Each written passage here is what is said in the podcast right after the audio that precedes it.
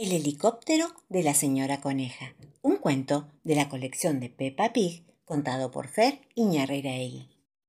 Papá Pig, Mamá Pig, Peppa y George van a la feria. En ella hay peluches, globos y helados. Miren, una exposición de vehículos de rescate, dice Papá Pig. Abuelo Perro trae su camión grúa. Es grande y de color amarillo. La señora Coneja invita a Pepa y su familia a dar una vuelta en helicóptero. Como no entran todos, Papá Pig se queda en tierra. Los demás suben tan alto que casi pueden tocar las nubes. A Papá Pig no le gustan mucho las alturas. La señora Coneja sube aún más alto. Después baja, después empieza a dar vueltas. A Pepa y a George les encanta. Mientras van en helicóptero, reciben una llamada de emergencia. El señor toro tiene que sacar una tubería. La señora coneja levanta la tubería con el super imán del helicóptero y lo lleva lejos. Dejaré la tubería aquí, en medio de la carretera, para que la encuentren, dice la señora coneja. La señora coneja se ofrece a llevar a toda la familia Pig a casa. Entonces mamá Pig llama a papá Pig por teléfono para decirle que regrese él solo a casa. En el camino de vuelta, papá Pig se encuentra con la tubería en medio de la carretera y decide ir por un atajo. Pero el auto se hunde en un charco de barro. Quedó atrapado. Papá Pig llama entonces a abuelo perro para que vaya a rescatarlo con su camión grúa. Pero abuelo perro está ocupado, así que papá Pig llama a mamá oveja que es bombero, pero ella tampoco puede ir a rescatarlo. Finalmente la señora coneja va a rescatar a Papá Pig con su helicóptero. El superimán del helicóptero de rescate levanta el auto de Papá Pig y lo saca del charco de barro. Papá Pig y su auto se elevan por el aire, enganchados al helicóptero. A Papá Pig no le gusta nada volar. Por fin llegan a casa, felices y contentos, y todos volaron en el helicóptero de la señora coneja. Gracias. El resfrío de George. Un cuento de la colección de Peppa Pig leído por Fer Iñarreiraegui. Hoy amaneció lloviendo. Cuando llueve, Peppa y George deben ponerse sus impermeables. Pero a George no le gusta nada ponerse el gorro. Se lo quita y ¡ah! lo tira al charco. No, George, dice Peppa preocupada. Niños, entren en casa, lo llama Papá Pig después de un rato. Cada vez llueve más. George, ¿dónde está tu gorro? pregunta mamá. ¡Ah! ¡Chis! Vaya. George se refrió. ¡Ah, ah, ah! ¡Chis! ¡Ah, ah! ¡Chis! ¡Ay, no puede parar de estornudar! ¡Ah, ah! ¡Chis! Creo que te enfermaste, dice mamá Pig. No te preocupes, ahora mismo llamamos al doctor Brown Bear. ¿Qué dijo el doctor? pregunta Pepa. ¿Lo van a llevar al hospital? No, dijo que se tiene que meter en la cama, dice Papá Pig. Entonces no está enfermo de verdad, opina Pepa sorprendida. George, dice Papá Pig, tenés que quedarte en la cama hasta que te mejores. ¿Por qué? pregunta George. Porque no tenés que tomar frío, tenés que estar calentito, responde papá. El doctor Brown Bear vino a ver a George. A ver, abrí la boca, decí, ah. George está un poco asustado y se esconde debajo de las sábanas junto con el señor dinosaurio. Al final, George sale de debajo de las sábanas, abre la boca bien abierta, bien grande para que el doctor pueda verla. Eh, oh, George se resfrió, dice el doctor. Tiene que tomar leche caliente antes de acostarse para dormir bien. Gracias, doctor Brown, dice mamá Pig.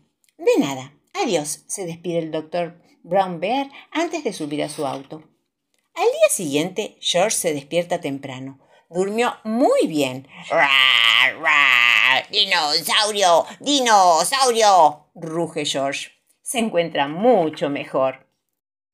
Hace calor y brilla el sol, pero George lleva puesto su gorro de lluvia. No quiere volver a resfriarse. George, no hace falta que te pongas el gorro. Salió el sol, hace calor, dice mamá Pig. Todos se ríen. Es un bebé tan divertido este George.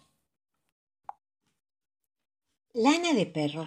Un cuento de Silvia Schuher, leído por Fer Iñarreiraegui. El de esta historia es un perro ovejero. Y no porque sea grande, forzudo, vigilante, como todos los de esa raza. No. El de Este cuento es un perro ovejero porque le gustan las ovejas.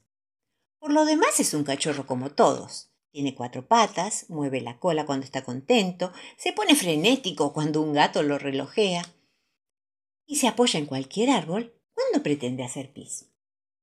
Decir que a nuestro perro le gustan las ovejas es contar algo, pero muy poco, porque lo que verdaderamente pasa con este bicho es que quiere ser una oveja, o al menos parecer una.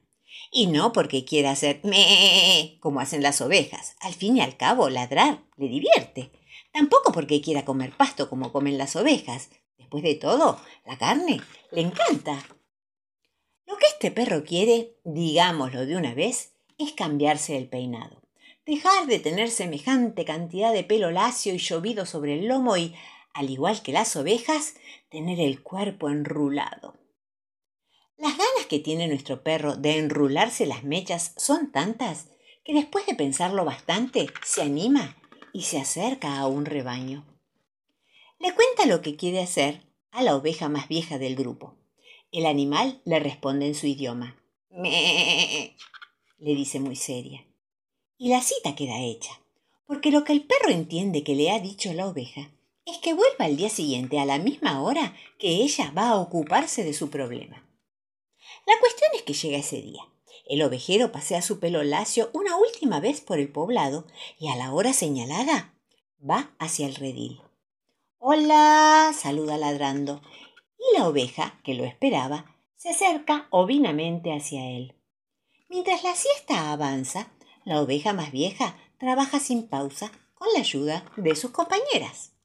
Lo primero que hacen es meter al perro en un arroyo. Lo mojan y se mojan todos, porque el cliente es un perro, tan perro que, al salir del agua, se sacude como una tormenta. Lo que sigue es ponerle ruleros y obligarlo a que se seque al sol. ¡Divino! dice una a otra.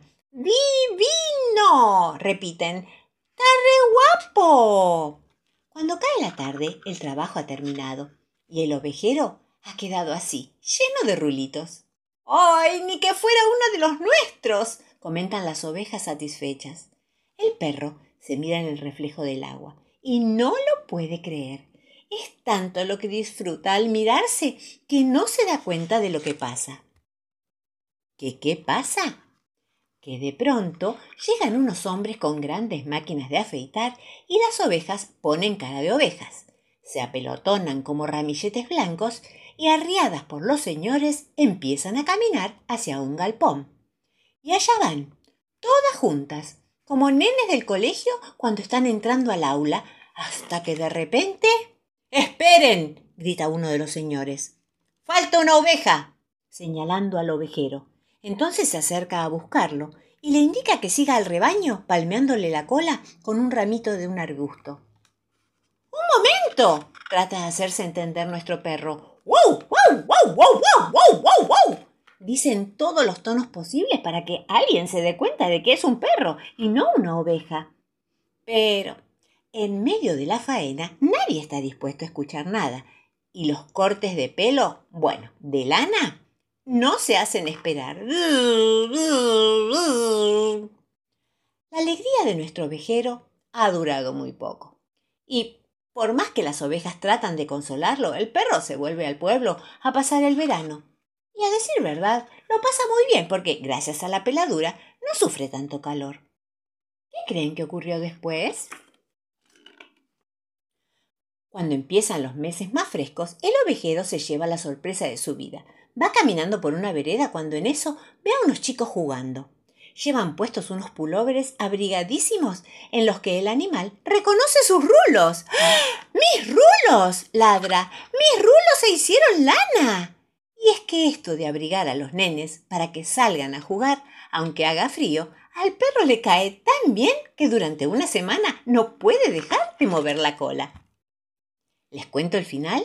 Bueno, como ya se estarán imaginando, apenas el pelo le creció el ovejero vuelve al campo y se encuentra con sus amigas. ¿Les dice algo? No, no hace falta. Ellas saben lo que el perro quiere y se ponen a trabajar. Lo llenan de ruleros y ya está.